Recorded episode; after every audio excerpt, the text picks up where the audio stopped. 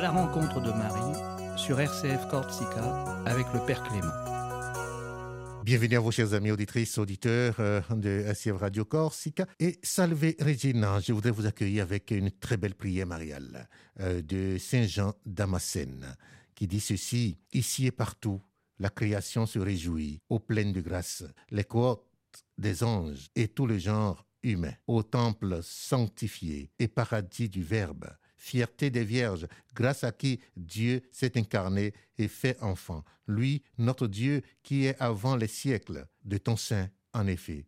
Il a fait un trône. Il a rendu tes flancs plus vastes que les cieux. En toi, ô pleine de grâce, toute la création se réjouit. Gloire à toi. Prière de Saint Jean Damascène, adressée à la Vierge Marie joie universelle. Bienvenue à vous, chers amis, sur euh, votre fréquence et vous faites bien hein, d'être avec nous dans le cœur de Marie qui nous conduit à Jésus. Eh bien, nous sommes dans cette émission Magnificat à la rencontre de euh, Marie.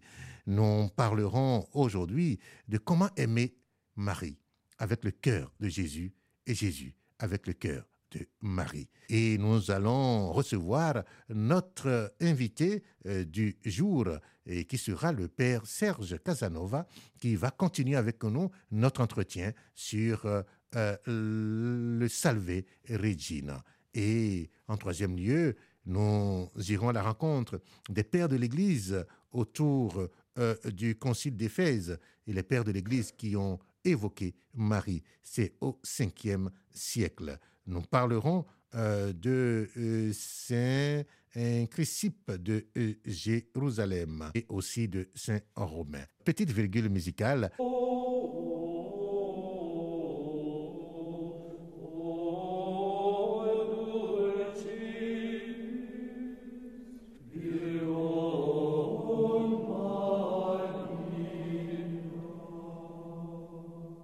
Comment aimer Marie avec le cœur de Jésus et Jésus avec le cœur de Marie? Pour donner aux prières que nous adressons à Marie leur vrai sens, il nous faut nous rendre compte de la vraie nature de notre dévotion envers elle.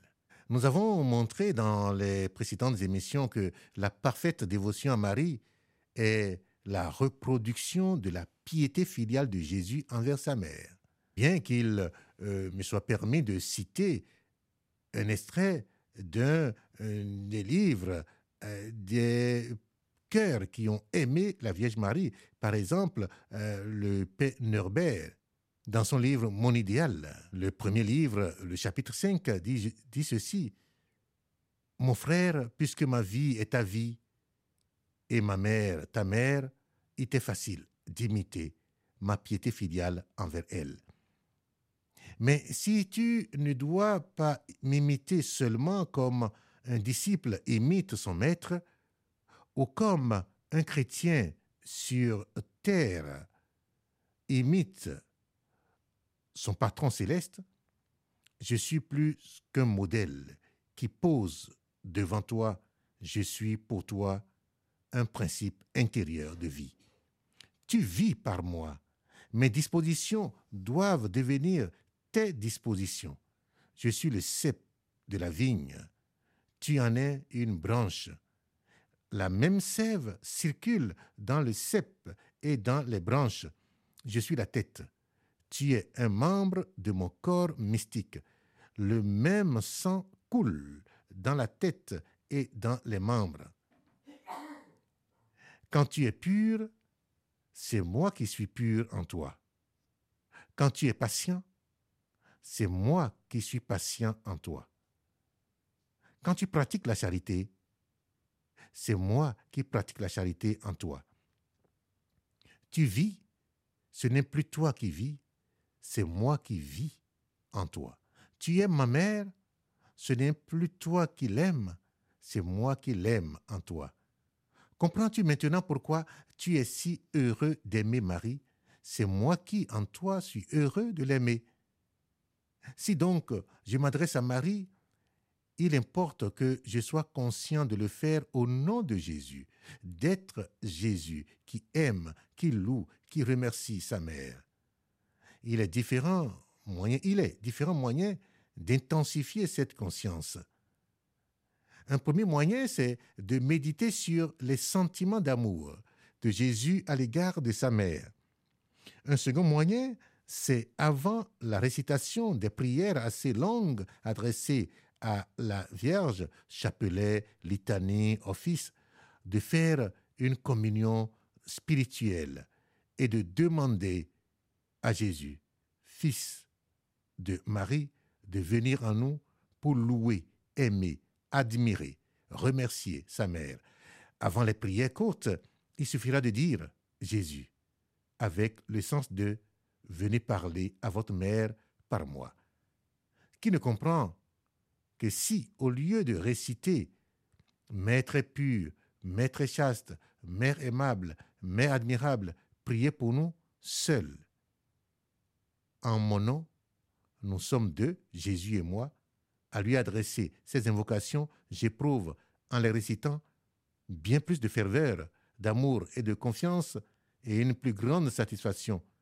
Et je donne à Marie, et nous lui donnons, Jésus et moi, incomparablement plus de joie.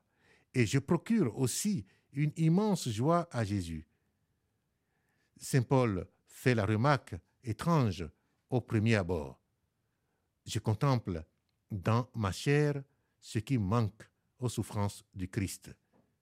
Rien, assurément, ne manquait aux souffrances du Christ de la part du Christ, mais il y manquait quelque chose de la part de Paul, membre du Christ.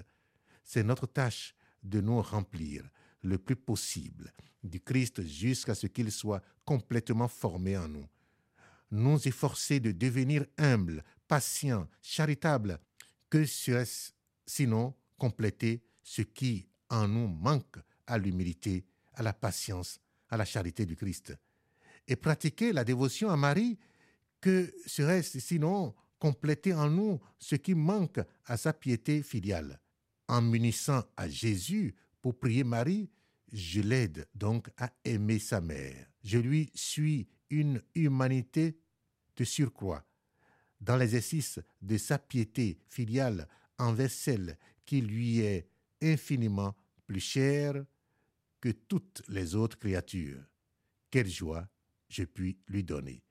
Eh bien voilà comment aimer Marie avec le cœur de Jésus et aimer Jésus avec le cœur de Marie. Voilà le sens à la base de nos prières. Eh bien, je m'arrête là aujourd'hui et nous allons retrouver euh, Fabien pour euh, une virgule musicale avant de recevoir notre invité du jour qui est le Père Serge Casanova.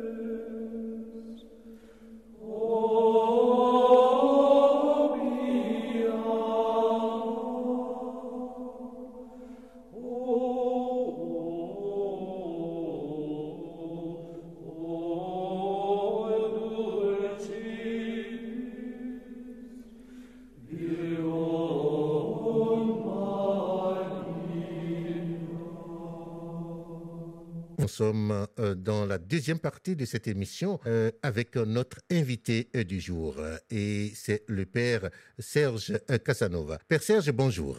Bonjour Père Clément, bonjour à Raphaël et à tous les auditeurs. Merci, merci de nous rejoindre encore cette semaine pour nous parler de la belle prière de Salve Regina. Et vous nous avez déjà présenté cette prière que nous utilisons à la fin euh, du euh, chapelet et qui est une prière euh, composée depuis des siècles, vous nous en avez parlé, et nous allons continuer le, le, contenu, de connaître le contenu de cette prière de Salve Regina, l'une des belles prières avec l'Ave Maria, le Magnificat, l'Angelus et la Litanie. La Salve Regina constitue l'ossature de la prière mariale.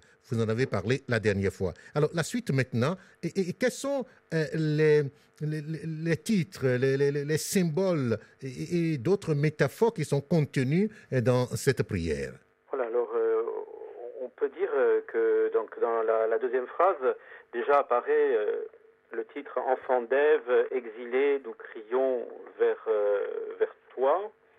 vers toi, nous soupirons, gémissant et pleurant dans, dans cette vallée de larmes.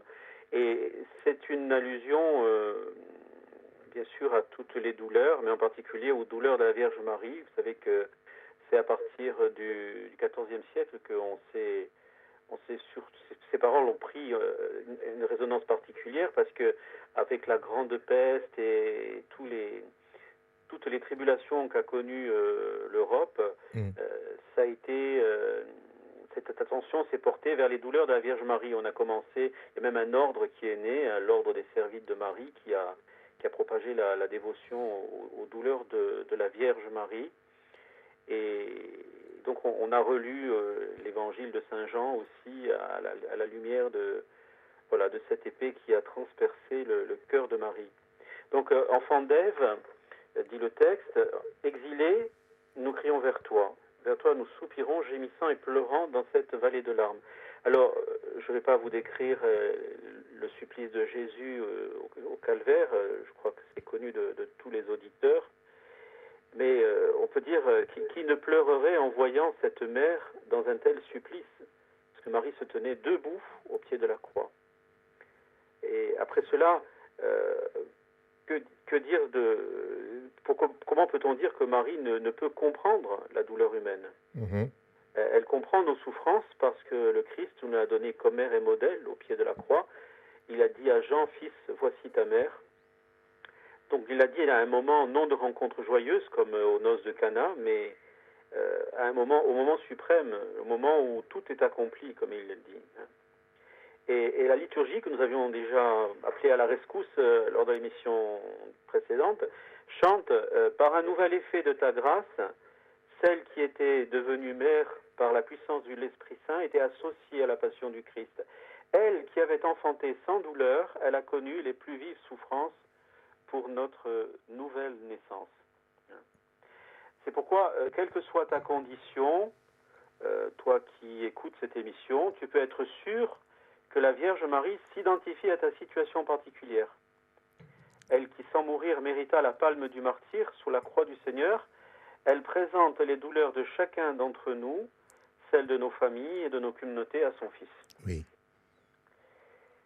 Ensuite, euh, le titre euh, qui est souligné, c'est euh, dans la phrase suivante, c'est avocat. Hein, avocate. Toi, notre avocate, dit le texte, tourne vers nous ton regard ou tes regards miséricordieux ou tes regards compatissants, comme vous soulignez. Et c'est là qu'on met l'accent encore sur l'intercession de Marie. Voilà. Alors, qu'est-ce qu'un avocat hein On peut se poser la question. C'est un titre qu'on retrouve euh, même dans le prologue de la Constitution corse de 1735.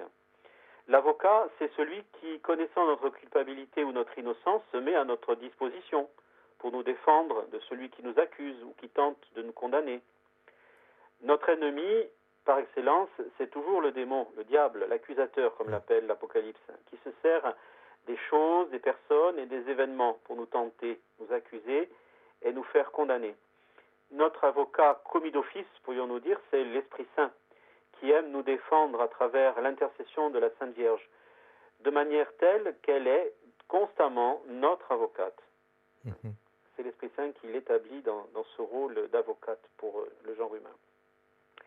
Alors, dans euh, la, la phrase aussi, euh, il est dit Tourne vers nous ton regard miséricordieux. Miséricordieux, oui. Là, je pense qu'il y a une réminiscence de l'évangile des noces de Cana en Jean chapitre 2, Exact. verset 1 à 11. J'y pensais, oui. Parce que c'est là qu'on voit que les yeux de la Vierge ont vu ce que ni les mariés ni les invités n'avaient vu, c'est l'absence de vin. Et du jour où la Vierge Marie a pris part aux noces de Cana, elle est devenue l'interprète auprès de Jésus, non seulement des deux jeunes époux qui n'avaient plus de vin à offrir à leurs invités, mais à travers les siècles, elle est devenue la médiatrice des nécessités de toute l'humanité. Sans cesse, elle présente à son fils euh, nos demandes, elle lui expose nos situations personnelles, familiales et sociales les plus diverses. Mon fils, ils n'ont plus de vin, c'est la prière continuelle que la Sainte Vierge fait en notre faveur. Il manque le vin de la santé physique ou spirituelle, il manque le vin du travail, de la paix en famille, Mhm. il manque le nécessaire pour tous dans la communauté. Elle s'intéresse à, à tous et à chacun personnellement et pour tous elle a une pensée maternelle et un bon conseil pour euh, notre bien. Hein. Donc la Madone euh, se fait l'interprète auprès du Christ, mais elle est aussi l'interprète du Christ auprès de chacun d'entre nous. Mhm. Elle nous aide à vaincre le mal et elle nous conseille à faire le bien et à œuvrer pour notre salut. De là son conseil euh, constant, faites tout ce qu'il vous dira. Et c'est là toutes les significations des apparitions à Lourdes, à Fatima. Un message de joie, d'espérance, donc de libération, de salut, mais à une seule condition, que nous sachions écouter et mettre en pratique ces conseils. Oui, cela veut dire que cette, euh, belle phrase de Salve Regina que euh, nous chantons euh, souvent, et cette belle phrase exalte la médiation maternelle de la Vierge Marie et, sa proximité avec ses enfants dans cette vallée de, l'âme, dans cet exil, avec les apparitions. C'est ce que vous dites, Père Serge. Oui, même, même le péché ne nous éloigne pas de, de- de son, de, son attrait pour nous. hein. Oui, Euh, elle qui est, euh, qui est immaculée, elle est, elle, est vraiment... Elle accourt à la prière de, de ses enfants, même pécheurs, hein, Mm. parce que la sainteté ne, sa sainteté ne l'éloigne pas de, de ses enfants de la terre, mais la, la fait accourir en- encore plus vite à, à leur, à, leur, euh, à leur cri. Alors après, il y a la phrase euh, qui, qui concluait le, Salve Regina jusqu'à une époque euh, plus récente. hein.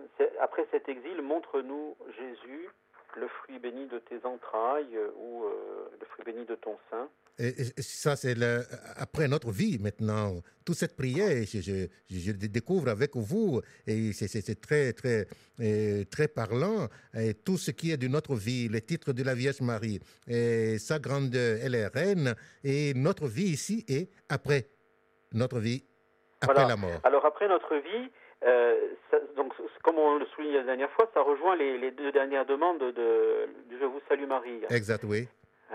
Donc, euh, l'Église nous propose deux modèles sur notre chemin sur le par- vers le paradis. Le premier, c'est ne peut être que le Christ, mort et ressuscité, et le second est précisément la Sainte Vierge. C'est Mhm. pourquoi on on lui demande de nous montrer Jésus après l'exil de cette vie. Le Christ nous a confié à elle sur la croix, on l'a dit, et il faut le redire. Mère, voici ton fils. Depuis lors, elle nous accompagne, elle prend soin de nous, nous guide sur le droit chemin comme une mère très tendre se préoccupe que nous évitions les erreurs, les déviations, les retards et les chutes. Et elle nous présente à Dieu à l'heure de notre mort. Nous disons dans la prière de l'Ave Marie à prier pour nous maintenant et à l'heure de notre mort. Alors, est-ce que, chers amis auditeurs, euh, pensons-nous quelquefois au paradis? Ah oui. Parce qu'il existe tout un monde autour de nous qui pense à un paradis différent de celui des chrétiens Mhm. Un paradis sur cette terre fait de choses matérielles et inutiles souvent. Mm. Hein, Ce sont des paradis artificiels qui durent peu et qui déçoivent. Oui. Saint Augustin avait ex- expérimenté ce, ce type de paradis artificiel et déçu, il a écrit cette phrase devenue célèbre Tu nous as fait pour toi, Seigneur, et notre cœur est sans, sans repos, repos. tant qu'il ne repose en toi. Magnifique, oui. Et Sainte Thérèse d'Avila répétait Tout passe, Dieu seul est éternel. Ah oui. L'éternité de Dieu sera notre paradis. Mm. C'est là précisément que se tient la Vierge Marie, reine et mère, Mhm. comme nous le chantons notre Salve Regina, et qui tient à notre disposition une place pour chacun d'entre nous. Nous devrions penser plus souvent au paradis et surtout travailler de manière à le posséder. Oui. Et d'ailleurs, la pensée du paradis nous, met dans l'espérance. Sinon, s'il n'y a pas euh, la résurrection, comme dit euh, le test euh, de, la parole de Dieu, et, eh bien, s'il n'y a pas cette espérance, eh bien, nous, nous perdons pied. Oui, alors donc, Père Serge, après cet exil, montre-nous Jésus, le fruit béni de tes entrailles, ô clémente, ô miséricordieuse, ô douce Vierge Marie. Encore une fois, euh, ça, dans l'esprit du compositeur, c'est ça formait une unité tout ça, mm. hein, puisque euh, l'idéal d'un roi, c'était de, de, mener son, son peuple euh, au paradis. Hein. L'idée d'un Saint Louis ou d'un, c'était, ça faisait partie de, de ce que l'on apprenait euh, aux princes euh, qui devaient gouverner. Et donc, dans l'esprit de celui qui, du compositeur, ça forme, tout ça, ça forme bien une, une belle unité. Ah, alors, Père Serge, nous avons encore euh, deux minutes. Et, et, et après ce symbolisme, en quoi le Salve Regina est-il lié au test biblique et aux événements de la vie de Jésus? Vous avez dit cela en filigrane. Est-ce que vous pouvez encore résumer cela? Oui, alors il y a quelques, quelques allusions. Euh, donc, comme euh, par exemple euh, la mention qu'on vient de voir euh, Montre-nous le fruit béni de tes entrailles, qui est une presque une citation littérale de, de Luc, chapitre 1, oui. dans l'évangile de la visitation. Il y a la mention du, de la vallée des larmes, qui est un rappel du psaume 83 mm. dans la Bible, mais toujours dans, dans la vie, euh, dans la vie du Christ cette image donc euh, qu'on a vue de, de, la miséricorde. La miséricorde au pied de la croix, oui. Voilà. Il y a un lien. Euh, nous allons essayer de vous retrouver. Et, quand on parle de la prière de Salve Regina et puis cette belle mélodie de la Corse, Dio oui. vi salvi, quel est le lien Quel parallèle on peut faire avec cela? Est-ce qu'on peut vous retrouver à un prochain rendez-vous pour nous parler de cela? Oui, bien volontiers. Voilà. Alors, Père Serge, merci et que Dieu vous garde et vous bénisse. Le Père Serge l'a promis, nous le retrouverons samedi prochain avec euh, une sorte de parallèle entre le Salve Regina et Dio vi salvi que nous connaissons bien ici euh, en Corse. Eh bien, euh, merci donc euh, au Père Serge. Présent, un regard sur nos dévanciers dans la foi, les pères de l'Église, et qui ont défendu, entretenu la foi chrétienne et surtout la dévotion mariale. Je parlerai d'abord de Chrysippe de Jérusalem, qui est mort en 479. Il est né à Cappadoce au début du 5e siècle. Chrysippe se fait moine en Palestine avec ses deux frères vers 425-400 dans la lore de Sainte Euthyme.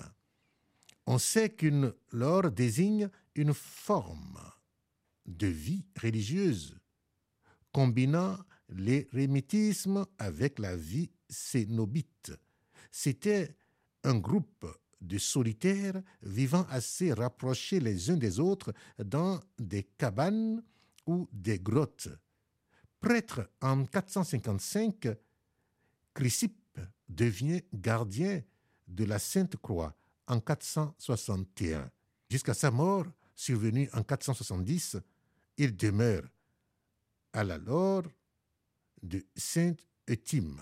De nombreux écrits qui lui ont été attribués ne nous sont parvenus que trois panégyriques Saint Michel, Saint Jean-Baptiste, Saint Théodore, et une homélie sur Marie, où dans un long passage, Chrysippe pose explicitement le problème de l'Immaculée Conception.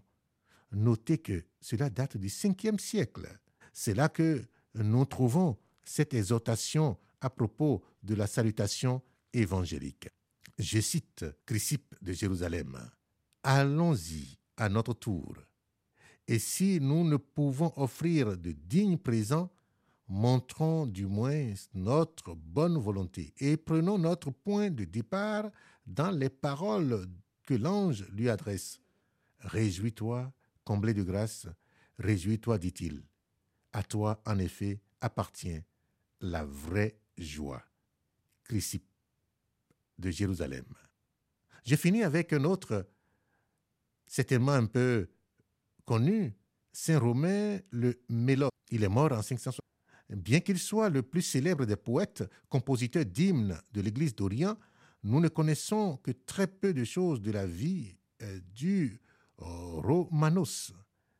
Né à Émès, en Syrie, vers 491, d'une famille d'origine judaïque, il devient d'abord diacre à Beyrouth. Romain vient se fixer à Constantinople, probablement dans les dernières années de l'empereur Anastase Ier.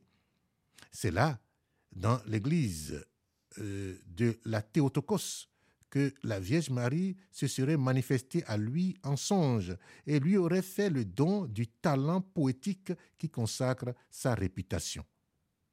Romain a dû composer un millier d'hymnes où la réminiscence biblique trouve une expression populaire. Un certain nombre de ces créations ont pris place dans la liturgie byzantine. La collection Sources chrétiennes vient d'ouvrir, d'ouvrir euh, ce trésor poétique chrétien au public francophone. Et je cite quelques extraits où Saint Romain le Mélode chante l'hymne de l'Annonciation qui glose la salutation angélique. Je cite Allons, accompagnons l'archange Gabriel chez la Vierge Marie et saluons-la comme la mère et nourricière de notre vie.